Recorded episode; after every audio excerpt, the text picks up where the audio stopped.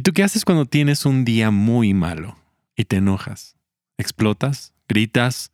¿Lo guardas? ¿Lo reprimes? ¿Lo ocultas? ¿Les dices a todos que todo está bien, que ellos son los que tienen la culpa?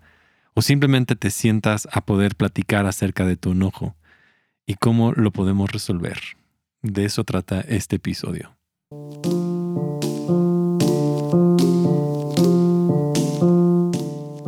Soy Gabriel Borja y este es el podcast humano.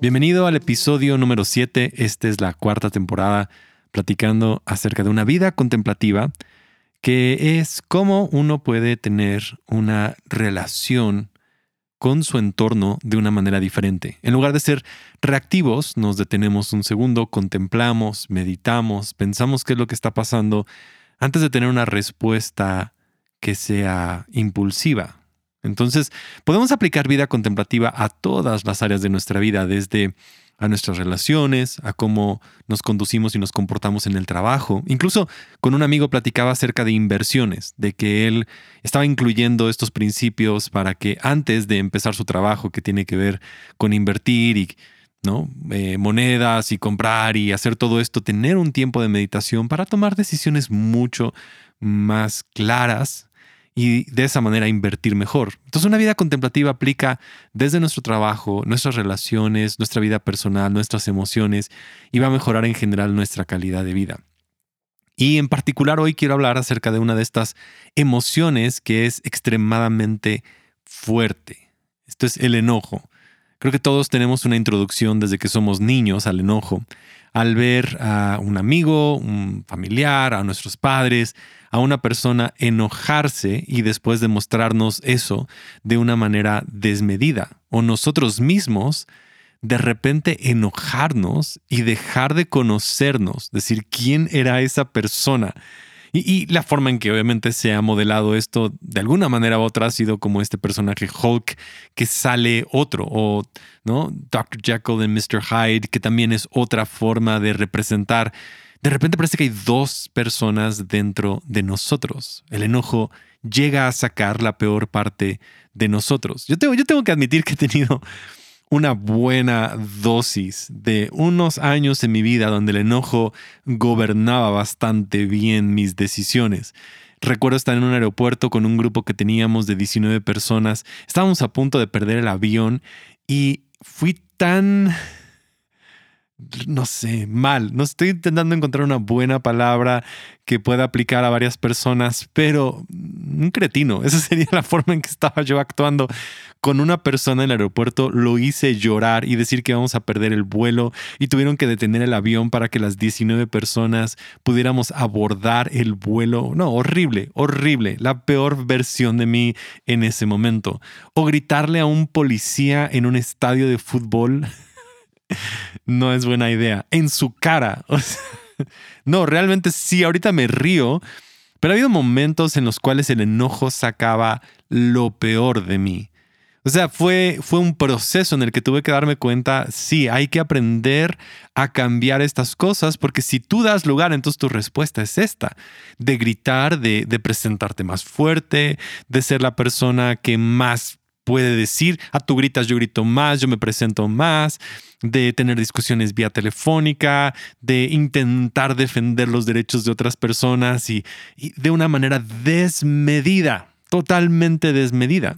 Y lentamente tuve que reconocer que ahí es donde está. La primera vez que lo reconoces es como que necesito ayuda con mi enojo, necesito aprender a lidiar con esta situación porque no me va a traer absolutamente nada bueno. El enojo produce ya está más que visto problemas en el corazón.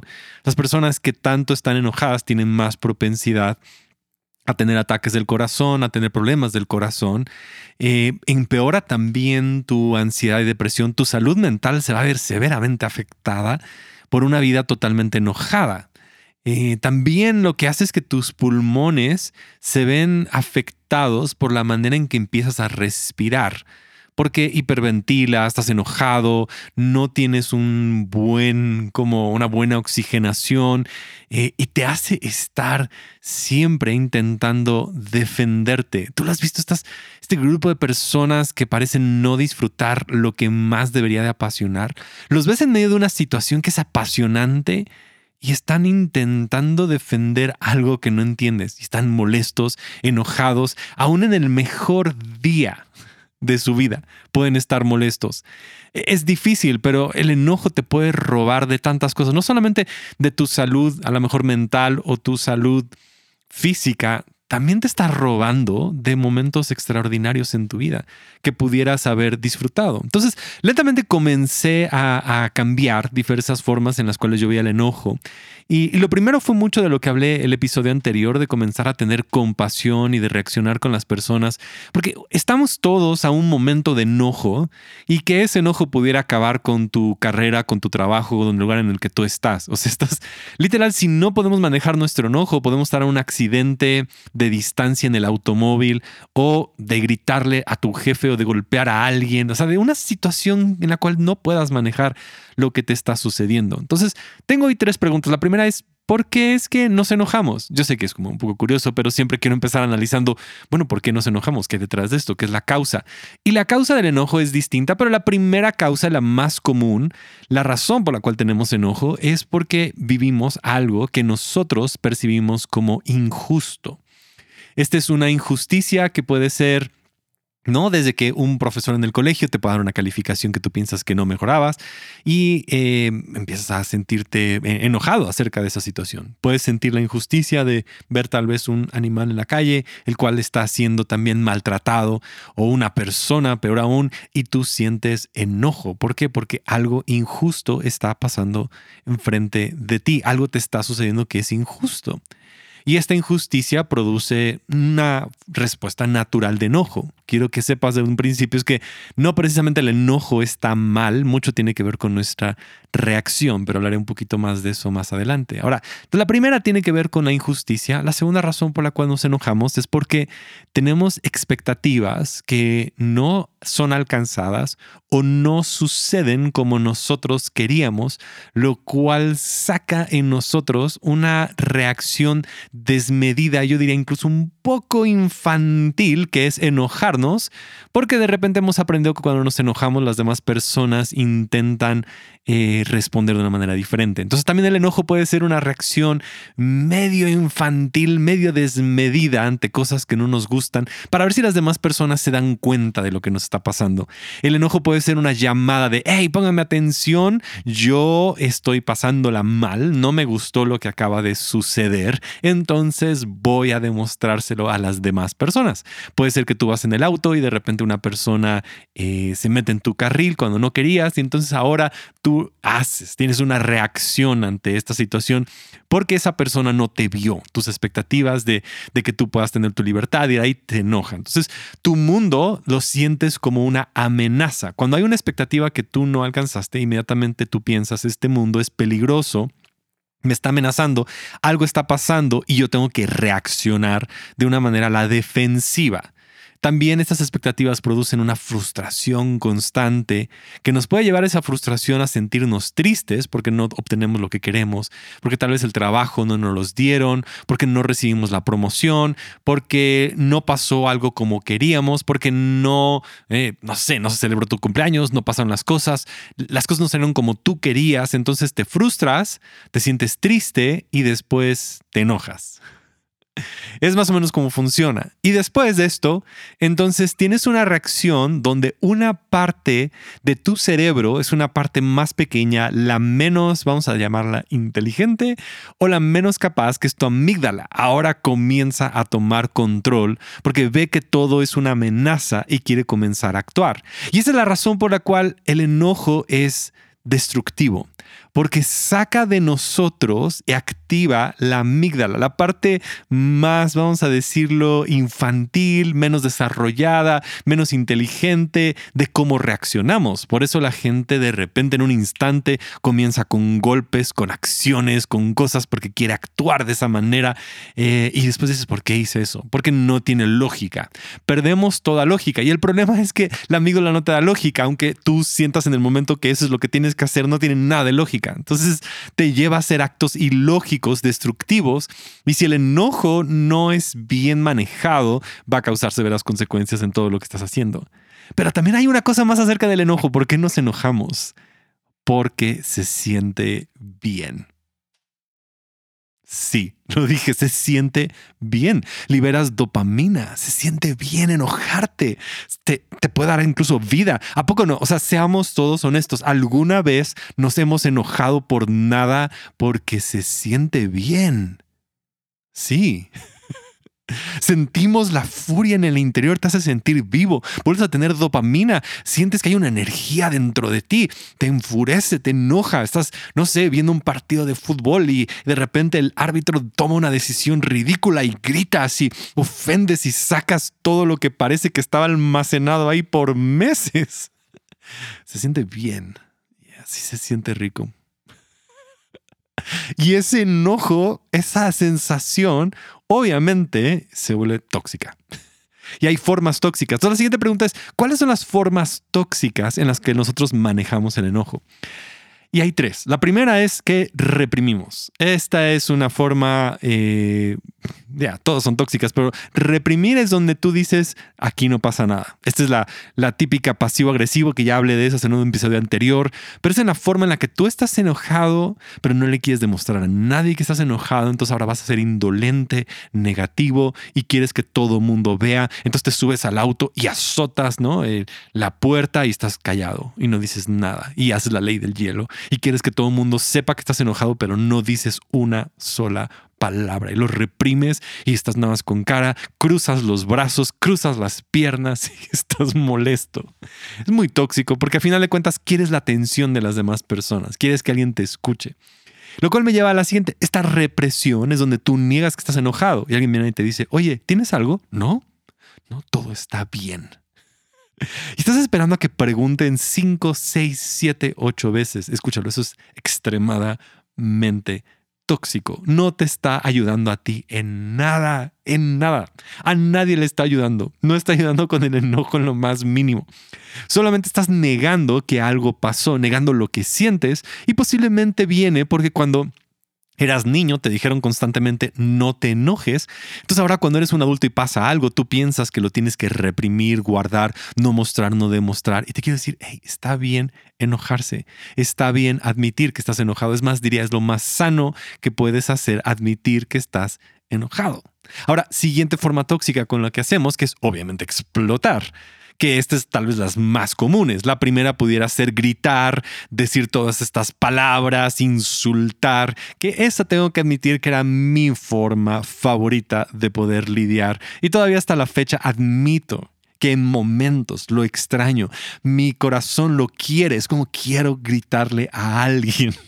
Es terrible, ya sé, lo acabo de decir, lo acabo de grabar en un podcast. Ok, bueno, eh, es en serio. O sea, es como que tienes que gritar, insultar, hacerlo. Y, es una forma de poder sacar todo lo que tienes de enojo interior. Y normalmente es para poder ofender a otra persona, hacerla sentir mal y que se dé cuenta que sus acciones te acaban de hacer a ti, te acaban de ser te sientes injusto, te acaban de sentirte frustrado, ¿no?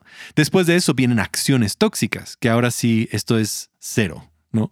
Golpear cosas, ¿no? Golpear objetos, mm, evidentemente golpear animales y peor, golpear personas. Que si tú estás en una situación ahí, eso es tóxico, no es la forma en que tienes que estar, no mereces eso, eso no, no está en ninguna forma, la violencia nunca va a estar bien. O sea, esto no es la forma correcta de poder lidiar con el enojo. Tampoco reprimirlo, pero explotar y sacar todas estas cosas no es la mejor forma. Si estás llegando a esos niveles, creo que es importante que puedas buscar ayuda inmediatamente para poder lidiar con el enojo.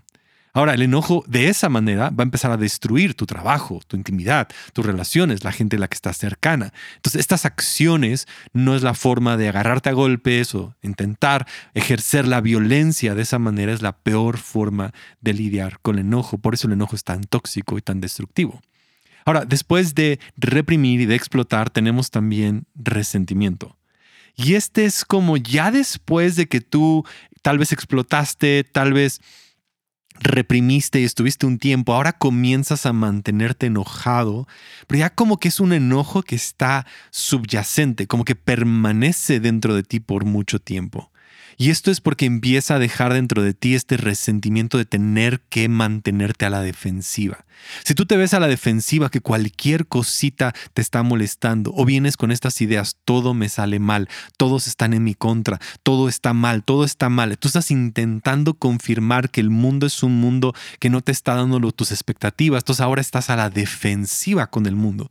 Vivir a la defensiva te deja resentido y poco a poco produce en ti amargura, que es estar enojado con los demás odio, que ya es como todas esas personas me caen mal, y después también constante repudio o constante violencia. Ya tu forma de hablar cambia, tu manera de presentarte cambia, la forma en que haces las cosas cambia y esa es una manera también tóxica que ya está siendo enojo parte de tu vida. Lo sientes en tu cuerpo, lo estás viviendo constantemente. Entonces ahora llegamos a cómo, cómo es la manera correcta entonces de resolverlo. Y yo, quiero que podamos hablar que el enojo no está mal en sí. Porque la pregunta sería por qué tendríamos estas emociones. De un concepto sería por qué Dios nos ha dado esta capacidad de enojarnos si está mal. Pero es que el enojo en sí no está mal. El enojo es una emoción fuerte que está exigiendo de nosotros una acción. Ahora, lo que dice Salmos 4.4 dice lo siguiente, no, no peques, no, no, no te alejes de ti. Y pecar, para mí la definición de pecar rápidamente es la peor versión de ti. Sacas la peor versión de ti al enojarte. Y el enojo ahora te controla y ahora tú le has cedido tu vida a que el enojo dicte. De alguna manera tu amígdala ahora está en control de tu vida, lo cual es extremadamente peligroso porque no tiene ninguna lógica, ninguna decisión congruente. Y dice el Salmos entonces, mediten durante la noche y quédense en silencio. Es como que dice lo siguiente, no se ponga también el sol sobre nuestro enojo. Es el mismo, la misma idea, el mismo pasaje. Te puedes enojar, vas a enojarte, vas a sentir todas estas sensaciones, pero no dejes que ese enojo pase al siguiente día. Lidia con él, resuélvelo, enfréntalo, trabájalo, dilo, háblalo. Entonces la primera cosa es que enfócate en cuál es la acción, no la persona. ¿Qué es lo que acaba de suceder? ¿Qué es el hecho? Tú necesitas entender que muchas veces lo que, lo que más nos enoja son las acciones y no se la atribuyas a la persona que lo ha hecho. Lo ideal sería nada más pensar en que esta es la, la, la, acción que me acaba a mí de lastimar. Cuando lo ves de esa manera, entonces tu respuesta va a ser un poco más proporcional a la acción necesaria para poder transformarlo. Entonces, si, tú llegas en un momento y de repente digamos que en el restaurante una persona trae y encuentras una mosca en esa sopa. Ahora, nuestra reacción debe de ser de tamaño de lo que acaba de suceder. Gritar y hacer todo un alarde es muy sencillo. Se levanta el plato, traen otro plato, cambian las cosas. No es tan complicado, pero de, repente hay una, nos enfocamos tanto en la persona y está mal y por qué y no me ve y no está aquí. Entonces empieza ese diálogo que es destructivo. Enfócate en la acción, enfócate en qué tan sencillo es reparar las cosas, busca mirar la reparación antes de ver tanto el problema.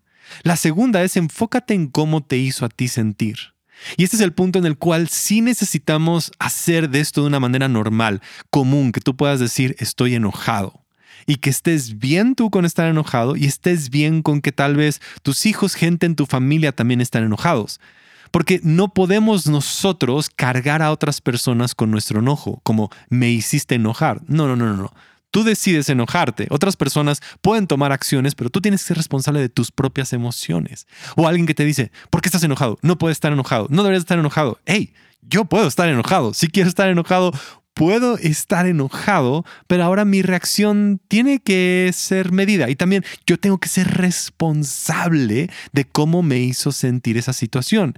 Y te voy a decir, cuando tú dices que estás enojado, activas ahora la parte de la corteza frontal de tu cerebro, lo cual produce a que puedas tomar decisiones lógicas. Dejas la parte de tu cerebro que es como aquí agresivo, ilógico, impulsivo, que lo necesitamos para defendernos, pero ahora damos lugar más a nuestra forma lógica de poder pensar, de mirar la situación y decirte, ok, esta persona acaba de meterse en mi carril y está a punto, ¿no? De, de podía ser un accidente, qué bueno que está aquí y ya, no me va a pasar nada, todo está bien.